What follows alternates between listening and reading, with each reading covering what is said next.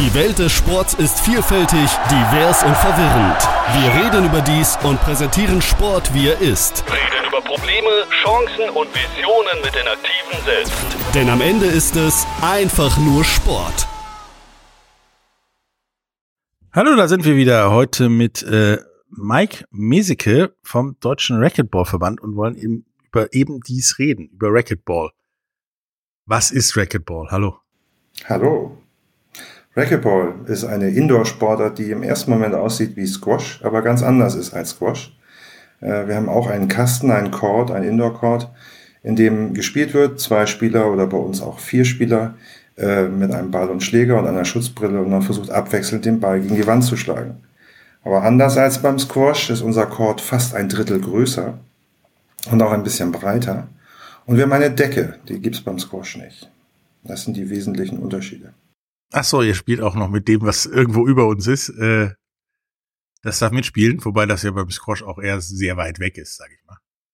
Naja, die Höhe ist, glaube ich, fast, nee, fast gar nicht, wie hoch das beim, beim Squash gibt's ja keine Regel zur Decke. Also unsere äh, Decke ist sechs Meter, also die Wände sind sechs Meter zehn hoch und ähm, das ist dann die Decke, die man eben auch bespielen kann, wobei man sie natürlich nur im vorderen Drittel bespielt, weil irgendwann muss der Ball ja vorne wieder ankommen. Äh, insofern, also bei uns ist es halt so, dass die gesamten Wände und die Decke Spielfläche sind und beim Squash sind es eben nur die Wände. Also ihr spielt im Gegensatz zu Squash, wie du sagtest, wo nur die Wände vorne, hinten und an der Seite gelten, in dem gesamten ja, Kubus Quader, quasi ganzen gesamten Raum und haut dann auch das Ding im Prinzip erstmal gegen die Wand hin. Genau. Ähm, beim Squash ist es so, dass es ja unten diese Linie gibt. Man darf nur über diese Linie schlagen. Beim Racquetball ist der tiefere Schlag der bessere Schlag. Das heißt also, die guten Spieler, die Profis, die schlagen ihn richtig weit unten. Das ist dann der sogenannte Killshot. Den kriegt man dann nicht mehr. Das ist das Ziel. Der Freizeitspieler macht es anders. Da kommt er dann halt ein Meter, zwei Meter weiter oben an und man kann ein kleines Workout haben. Das ist völlig okay. Also bei uns gibt es diese Linie unten. Ich glaube, das Tin, wie es heißt beim Squash, das gibt es bei uns nicht. Ja, das ist ja auch meistens aus Metall, dieses unter der Linie, damit man es auch hört. Genau. Dass einer nicht die Linie getroffen hat oder nicht über oberhalb der Linie getroffen. Also ihr dürft quasi auch das Ding unter die Linie kegeln sozusagen. Wenn es eine gäbe, genau, dann könnte man das da so bezeichnen. Äh, wir haben die Linie nicht, ist einfach eine weiße Wand im, im Bestfall und äh, wie gesagt, der flachste Ball ist der beste Ball, weil das Ziel ist, dass der Gegner den Ball nicht erreicht. Ich verstehe es beim Squash immer so, dass man den Gegner mehr ausspielt, als, äh, als, als den Ball selber aktiv äh, zu killen, wie wir es nennen. Also bei uns ist es wirklich, da kann er rausrollen, das ist dann der tote Ball. Ähm, das gelingt natürlich nicht immer, aber das ist das Ziel. Ähm, wie oft darf der, darf der auftitschen? Einmal, zweimal? Der darf auch nur einmal auftauchen. Auch nur einmal auftitschen. Ähm, wie beim, also wie beim Squash, Tennis und Genau. allen artverwandten Sportarten. Wir haben bei den Kindern haben wir Ausnahmeregelungen, da darf er dann zwei oder auch mal sogar vielleicht dreimal aufkommen. Da gibt es auch Wettkämpfe mit Multibounce, aber äh, der Normalfall ist das einmalige Aufkommen. Also im Prinzip, kurz zusammenfassend, seid ihr wie Squash, nur in einem Raum ohne großen, großen Schnickschnack. Naja, äh, wir sind eine Mischung aus Tennis und Squash. Also wir haben einerseits einen, einen Kubus, einen Raum, einen Court, ähm, aber unser Schläger unter, äh, unterscheidet sich dann doch schon sehr vom Squash-Schläger. Ja, unser sieht, äh, wenn man ihn sich anguckt, aus wie ein moderner, abgesägter Tennisschläger. Äh, und das liegt an der Geschichte des Sports, dass ein Tennislehrer in den USA in den 60ern oder ich glaube 50ern ähm, seinen Schülern das Tennisspielen an einer Tenniswand erleichtern wollte und hat da den, Schläger, den Schlägergriff abgesägt, um ihn die, um, um die Hand äh, näher zum, zum, zum Schlägerkopf zu bringen. Und ähm, das sieht natürlich dann schon äh, ganz automatisch anders aus als der, der klassische Squashschläger, der ja einen langen Hals hat und dann oben den, die Schlägerfläche. Ähm, und unser Ball ist halt äh, anders. Er ist größer als der Squashball, er ist kleiner als der Tennisball und er ist wie ein Flummi. Also der kann auch zehnmal aufkommen. Das ist ein anderes Spiel.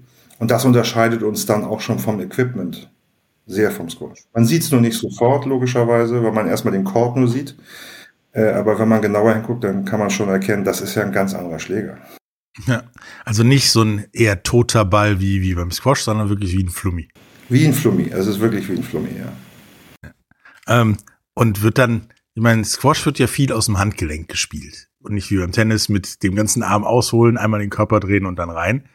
Ähm, nun ist der Schläger ja bei euch kürzer. Wird dann mehr aus dem Handgelenk gespielt im Gegensatz zum Tennis oder mehr doch wieder aus dem Arm? Nein, es ist das Handgelenk, es ist die Hüftbewegung, es ist eine Drehung. Manchmal ist es, äh, also ich versuche es immer den, den jungen Spielern so beizubringen, dass man eigentlich fast wie ein Baseballspieler da steht. Der Schläger wird nach oben gehalten und man dreht sich mit der Hüfte rein und zum Schluss kommt das Handgelenk ins Spiel, sodass es wenig mit Kraft zu tun hat, sondern einfach nur mit einer sauberen Technik, um den Ball richtig hart schlagen zu können. Mhm. Ähm, nun kann ich mir vorstellen, dass ich meine, ihr seid ja dann wahrscheinlich noch schwieriger verbreitet als Squash, sage ich mal, weil man muss ja zumindest das Metallteil abmontieren unter der Linie und man erreichbare Decke, sage ich mal, oder eine Decke haben auf dem Ding. Ähm, deswegen, wie verbreitet ist denn Racquetball überhaupt? Also, es kommt aus den USA. Dort findet man eigentlich in jeder Kleinstadt immer noch Racquetball Courts. Das war in, in, den 80er, 90er Jahren noch mehr der Fall. Also da ist, ist auch eine etwas negative Entwicklung in den letzten zwei Jahrzehnten passiert. Aber wir boomen mit dem Sport in Südamerika und in Lateinamerika.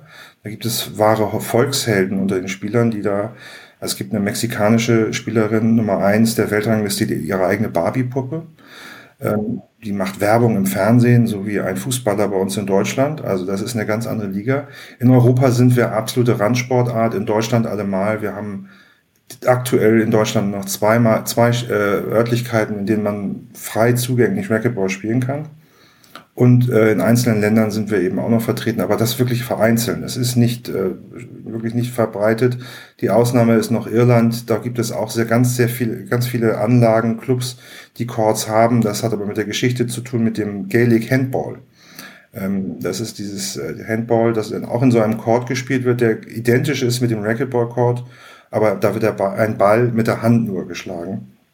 Und die haben halt eine andere Geschichte als wir äh, restlichen europäischen Länder. Es ist absolut klein. Ja, dieses Racquetball in den USA, das äh, kenne ich noch aus vielen amerikanischen Filmen der 80er und 90er, wo dann die Deals beim Racquetball und nicht beim Tennis oder Squash oder so gemacht wurden, sondern beim Racquetball, was man dann hier aber erstmal als Squash identifiziert hat, weil man kannte es nicht anders.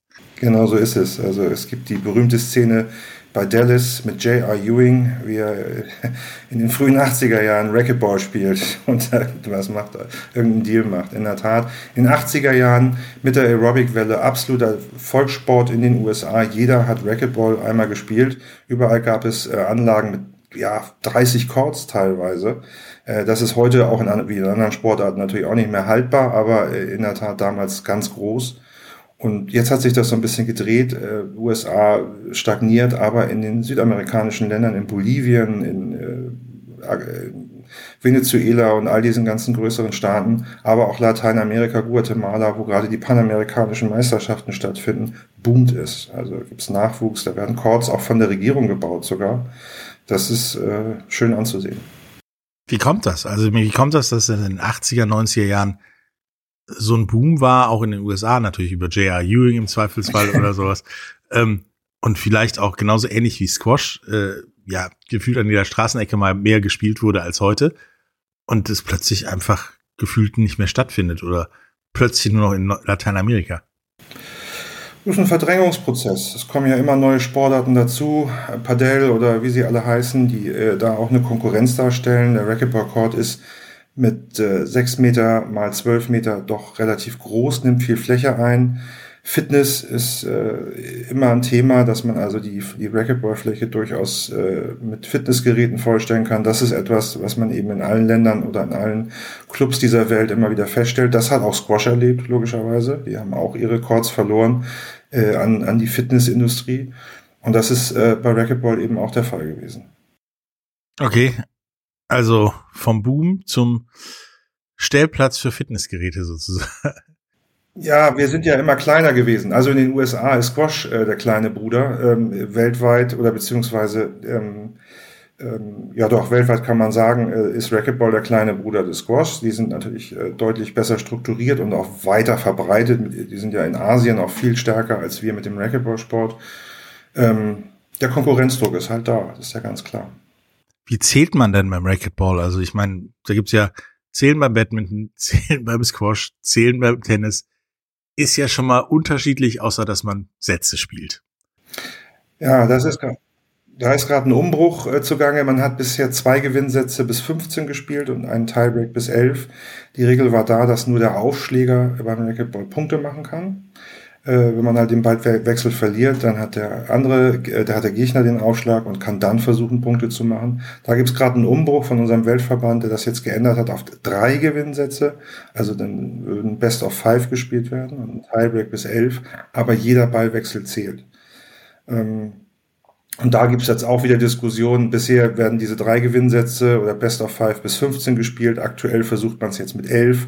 Äh, da ist momentan viel im Gange, um diese, um Racquetball ein bisschen schneller zu machen, weil die alte Regelung, die da 40, 50 Jahre äh, Gültigkeit gehabt hat, hat durchaus dazu geführt, dass äh, gute Spiele manchmal bis zu anderthalb Stunden gedauert haben. Im Tennis äh, ist es offensichtlich ja gang und gäbe und kein Problem, aber im Racquetball oder anderen Sportarten wird das schon als Problem gesehen, dass Spiele so lange dauern. Ja, also die gleichen Umbrüche wie im Moment äh, gefühlt bei allen Sportarten. Da wird sich ja immer wieder was einfallen gelassen, damit die Spiele nicht drei Stunden dauern, sondern äh, schneller vorbei sind. Mit Ausnahme Tennis, ne? ja, gefühlt. Aber die ändern ja auch alle fünf Minuten irgendwas mit Tiebreak, ohne Tiebreak, alles weiterspielen. Ja, bis so. Und ändern tut sich aber nichts, sondern ein Spiel dauert weiter drei Stunden. Das stimmt, ja, ist richtig.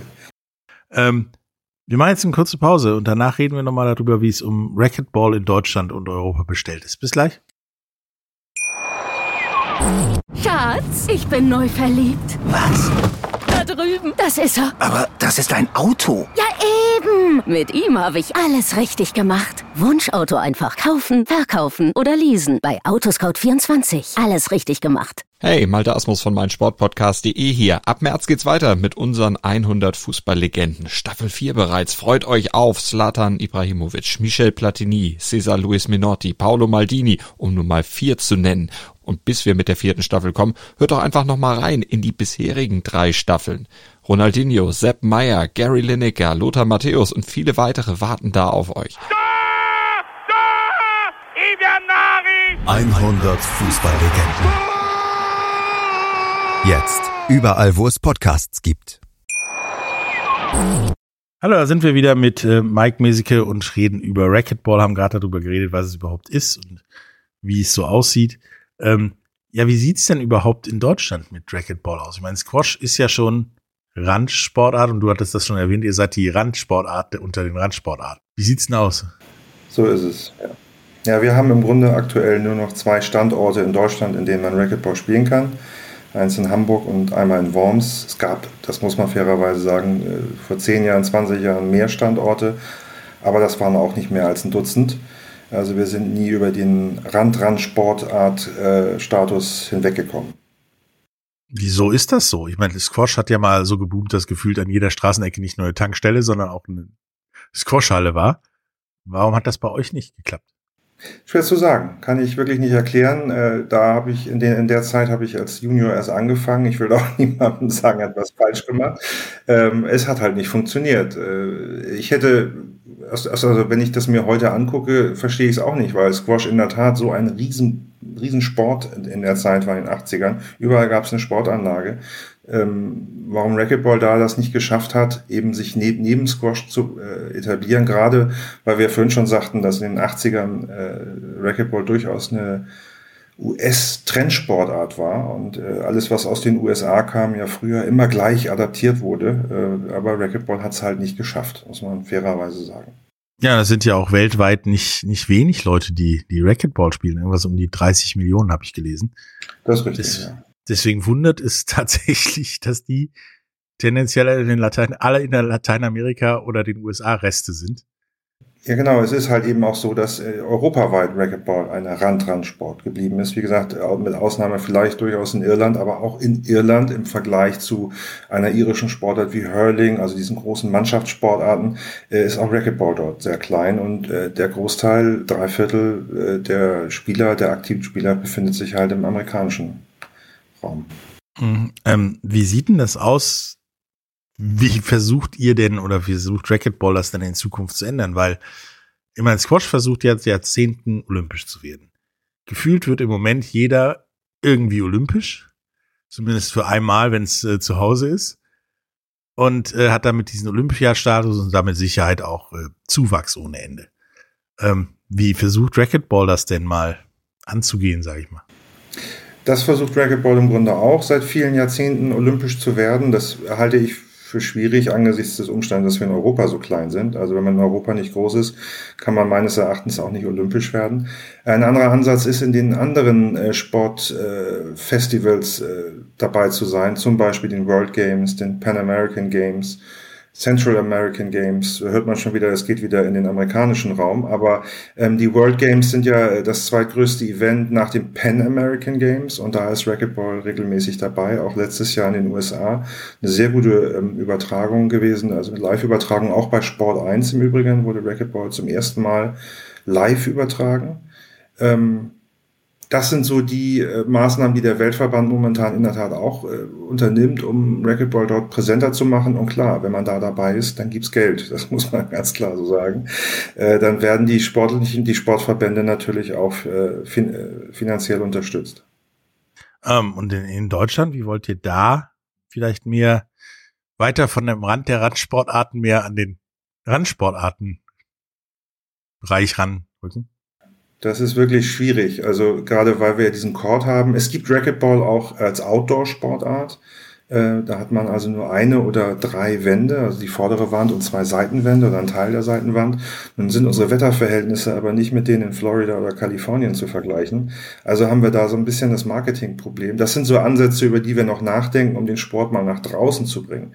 Also es, glaube ich, bringt wenig, äh, jemandem in Berlin, Düsseldorf oder Frankfurt zu sagen, spielt doch mal Racquetball, wenn er es tatsächlich nicht spielen kann, weil wir an die äh, Verantwortlichen oder an Investoren, die möglicherweise Interesse am Racquetballsport haben könnten, nicht herankommen. Es ist schwierig, nicht?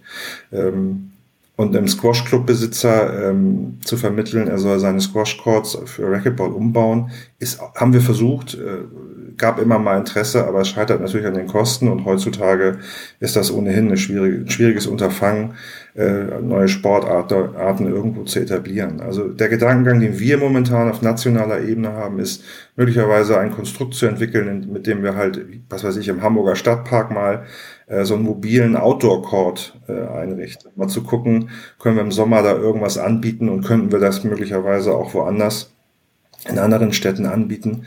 Ähm, denn auch Outdoor Racquetball ist in, zum Beispiel in Florida und Kalifornien, aber auch in Südamerika ebenfalls eine kleine Variante, die sich durchaus großer Beliebtheit erfreut. Und vielleicht ist das noch eine Option für uns, um den Sport ein bisschen mehr nach draußen zu bringen. Outdoor Racquetball, ist das so wie, wie Paddle, nur mit Dach oder sogar ohne Dach? Nee, ohne Dach. Es ist im Grunde nur äh, drei Wände, drei Wände und Betonboden. Ähm, und es ist mit unserem Ball und unseren Schlägern und äh, wenn man einigermaßen gut gebaut ist, spielt man das äh, mit freiem Oberkörper. Äh, und wie gesagt, in Florida, Kalifornien gibt es regelmäßige Turniere. Es gibt ein riesengroßes Turnier auf einem Parkdeck, also Autoparkdeck in, in Las Vegas mit, mit Hunderten, Tausenden von Zuschauern. Und wenn das Wetter mitspielt, kann man das durchaus machen. Wäre es denn nicht denkbar, ähm auf Paddlecourts Racquetball zu spielen? Also da kenne ich jetzt die Maße nicht. Ein bisschen umbauen? Ja, ja, wäre vielleicht denkbar. Nun ist Paddle aber auch eben eine Sportart, die für sich eigenständig momentan sich großer Beliebtheit erfreut. Die brauchen uns nicht unbedingt. Momentan, was ja bei Racquetball ja. und Zweifel auch mal war. Wenn ihr das zusammenlegt, wer weiß. Wäre vielleicht auch nochmal eine Option, um irgendwie diesen Sport äh, anderen Leuten äh, zugänglich zu machen. Das stimmt. Gute Idee. Danke. Ich äh, nehme Provision. Nein. ähm, ist denn, wie ist das denn mit äh, in Schulen gehen? Weil so eine Turnhalle, ich meine, selbst eine kleine Turnhalle ist, glaube ich, groß genug, um Paddel zu spielen. Ähm, beziehungsweise Racquetball zu spielen. Ähm, wie geht das denn damit zugange, ja, zu Rande Kinder an Racquetball ranzuführen? Das tun wir ganz äh, aktiv hier in Hamburg oder auch in unserem zweiten Standort in Worms, dass wir eben, das fängt ja eben bei den eigenen Kindern manchmal an und das ist dann so eine Mund-zu-Mund-Propaganda. Ich selber komme vom Schulsport. Also als ich klein war, oder klein, als ich im, im, im, im jugendlichen Alter war, gab es bei mir ein, eine Projektwoche und dort wurde Racquetball angeboten hier in Hamburg. Und äh, weil ich die anderen Themen alle doof fand, bin ich da halt hingegangen und da kleben geblieben. Ähm, das haben wir auch in der Vergangenheit häufiger immer wieder gemacht Aber wir sind einfach einem Konkurrenzdruck ausgeliefert, äh, dass wir eben nicht so viele Chords haben oder Anlagen haben, äh, um hier ein bisschen mehr Fluktuation zu haben, neue Spieler, dass sie sich austauschen. Es kann dann eben auch leider passieren, dass es immer die gleichen sind und dann wird es für junge Spieler halt auch häufig auch langweilig. Okay, also ist Racquetball eine Sportart, die mit sich selbst, äh, die so speziell ist, dass sie tatsächlich das Problem hat, sich zu verbreiten. Sie hat ein Problem, sich zu verbreiten. Definitiv, ja. Ja. Ähm, wenn ich denn jetzt nach unserem Podcast doch tierisch Bock auf Racquetball habe und vielleicht Squash schon ausprobiert habe, Tennis ist mir zu langweilig oder zu lang, ein Tennisspiel, Paddel ist mir zu doof, weil in dem Käfig rumlaufen, keine Ahnung, fühlt sich an wie Knast oder so. Ähm, wie kann ich denn Racquetball anfangen, wenn ich nicht in Worms oder in Hamburg bin? Na, man braucht erstmal einen Schläger und einen Ball. Das ist das Erste. Das wirst du aber im Laden nicht kaufen können. Da, wenn man eine Rand-Rand-Sportart ist, dann kann man das natürlich nicht dort erwerben. Aber wir leben ja im 21. Jahrhundert. Man kann sich das alles im Internet kaufen. Auf Amazon gibt es Racquetball-Schläger. Ähm, man muss dazu sagen, wenn ich das noch eben einschieben darf, ähm, Amazon, es gibt halt auch in England noch eine Variante des Racquetballs, die auf dem Squash-Court gespielt wird. Das ist Squash 57. Ähm, hat Squash äh, sich so ein bisschen einfallen, äh, hat es also sozusagen für sich adaptiert. Ähm, das ist mit unseren Schlägern, aber mit einem langsameren Ball. Äh, und äh, wenn man also jetzt Interesse grundsätzlicher Art am Racquetball hat, aber mit dem Squash irgendwie so ein bisschen Probleme hat, das gilt zum Beispiel auch für Spieler, die die 40 schon überschritten haben und die ersten Proble Knieprobleme haben, die werden beim Squash ihre Probleme kriegen äh, können die möglicherweise sich überlegen, äh, mit einem unserer Schläger und dem Racquetball für Squashcourt-Ball auf dem Squashcourt anzufangen.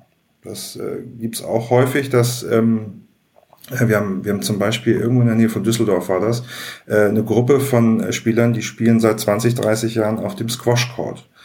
Und äh, haben daran halt Spaß. Die haben gesagt, nö, Squash will ich nicht, das ist mir zu blöd, das ist zu langsam, wir wollen Racquetball spielen. Haben aber keinen Court, konnten den Besitzer eben auch nicht überreden.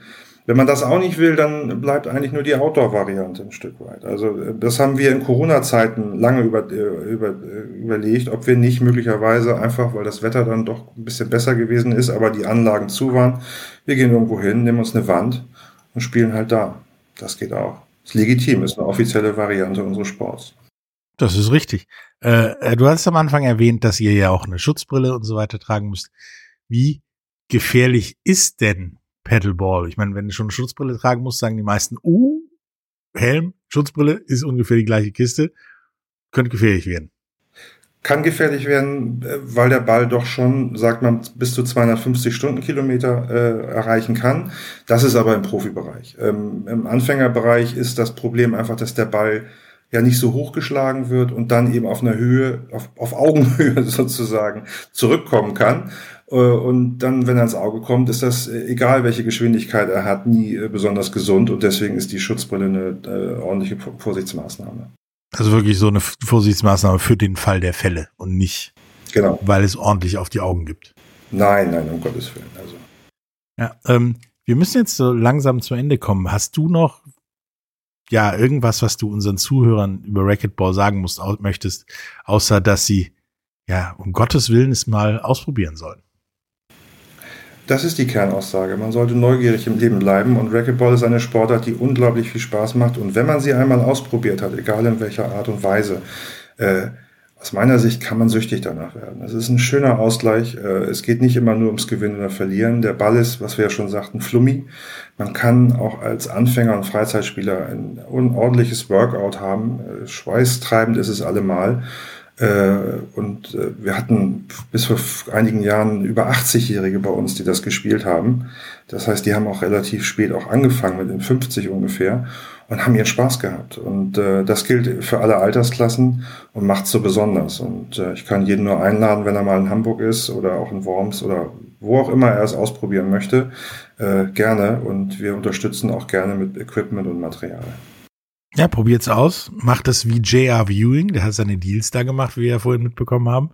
Ähm, ja, und es ist, glaube ich, ein echt äh, witziger und spaßiger Sport mit einer wahrscheinlich höheren, äh, niedrigeren Einstiegshürde äh, als zum Beispiel Squash und alles andere, weil ihr müsst nicht unten über dem Metallteil bleiben, sondern ihr müsst das Ding einfach gegen die Wand kriegen und dann gucken, wie es zurückkommt.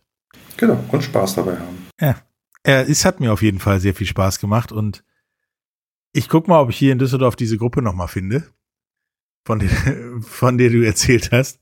Zur Not komme ich mal irgendwann nach Hamburg und äh, ja, probier's noch mal aus mit Racquetball und guck mal, ob das wirklich so schrunder für die Knie ist wie Squash. Ähm, ja, wie gesagt, es hat mir Spaß gemacht. Äh, bis dann. Tschüss. Bis dann. Vielen Dank. Tschüss. Die Welt des Sports ist vielfältig, divers und verwirrend. Wir reden über dies und präsentieren Sport, wie er ist. Reden über Probleme, Chancen und Visionen mit den Aktiven selbst. Denn am Ende ist es einfach nur Sport. Schatz, ich bin neu verliebt. Was? Drüben. Das ist er. Aber das ist ein Auto. Ja, eben. Mit ihm habe ich alles richtig gemacht. Wunschauto einfach kaufen, verkaufen oder leasen. Bei Autoscout24. Alles richtig gemacht. Wie baut man eine harmonische Beziehung zu seinem Hund auf? Puh, gar nicht so leicht. Und deshalb frage ich nach, wie es anderen Hundeeltern gelingt, beziehungsweise wie die daran arbeiten. Bei Iswas Dog reden wir dann drüber. Alle 14 Tage neu mit mir, Malte Asmus und unserer Expertin für eine harmonische Mensch-Hund-Beziehung, Melanie Lippisch. Ist was, Dog? Mit Malte Asmus. Überall, wo es Podcasts gibt.